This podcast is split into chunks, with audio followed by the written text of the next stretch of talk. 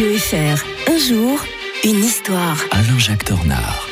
Alain-Jacques Tornard nous rejoint pour bien débuter cette euh, nouvelle semaine. Bonjour à l'historien de Radio Fribourg. Bonjour Mike, en pleine forme. Euh, Comme tous les lundis, Alain-Jacques, plaisir de vous retrouver, nos auditeurs également. On va revenir en 6 novembre euh, 1975. Ce jour-là, le Maroc annexait unilatéralement euh, le Sahara espagnol. hein. Et oui, le, roi du Maroc avait organisé une marche verte, conduit 2000 ma- 200 000 Marocains vers la colonie espagnole du Rio de Oro, le fameux Sahara occidental.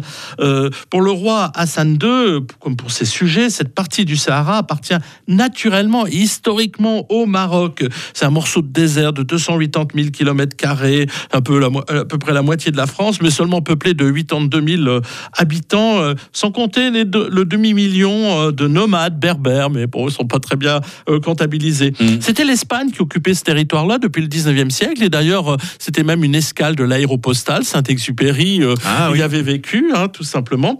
Euh, mais euh, bon, le, le- le pré- le chef de l'État euh, en Espagne, le Caudillo, le général Franco, était en très mauvais état. Donc le Maroc profitait de ce moment-là pour essayer d'une fenêtre d'opportunité pour essayer de Hmm. s'emparer de, de ce territoire. Et une semaine avant sa mort, ben, le- le- l'Espagne décide d'abandonner ce, ce territoire-là, tout simplement, et consent à se retirer. Et c'est pour cela que ben, on, on va essayer de mettre la main dessus quand on est marocain. Par contre, l'Algérie, qui est une grande ennemie du Maroc, euh, ben, pousse euh, un mouvement indépendantiste qui s'appelle le Polisario à réclamer euh, le- son indépendance pour créer une république arabe sahraoui. Alors je vous passe tous les détails. La Mauritanie était dans le coup, mais euh, voyant qu'il y avait l'Algérie qui n'était pas contente, elle se retire. Bon, il y a beaucoup de, de- de- de choses dans le sous-sol, donc forcément ça attirait beaucoup de convoitises.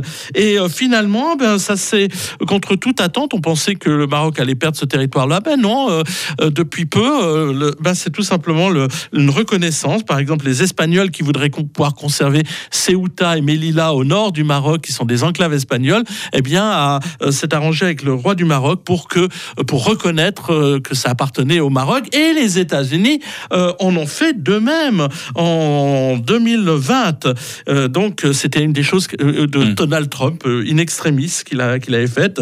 Et même Benjamin Netanyahou, le premier ministre euh, israélien, en juillet de cette année, eh bien, a, été, euh, a reconnu la souveraineté du Maroc sur le Sahara occidental, ce qui a permis, en passant, le rapprochement à ce moment-là Mm. du Maroc avec, euh, avec euh, Israël. Voilà pour cette date anniversaire du 6 novembre 1975. Pas de date anniversaire demain, mais une analyse d'Alain-Jacques Tornard, ce rêve de grande Turquie à mettre en lien évidemment avec la situation au Moyen-Orient. Alain-Jacques Tornard, très belle journée et à demain. Bonne journée à tous. 7h25 sur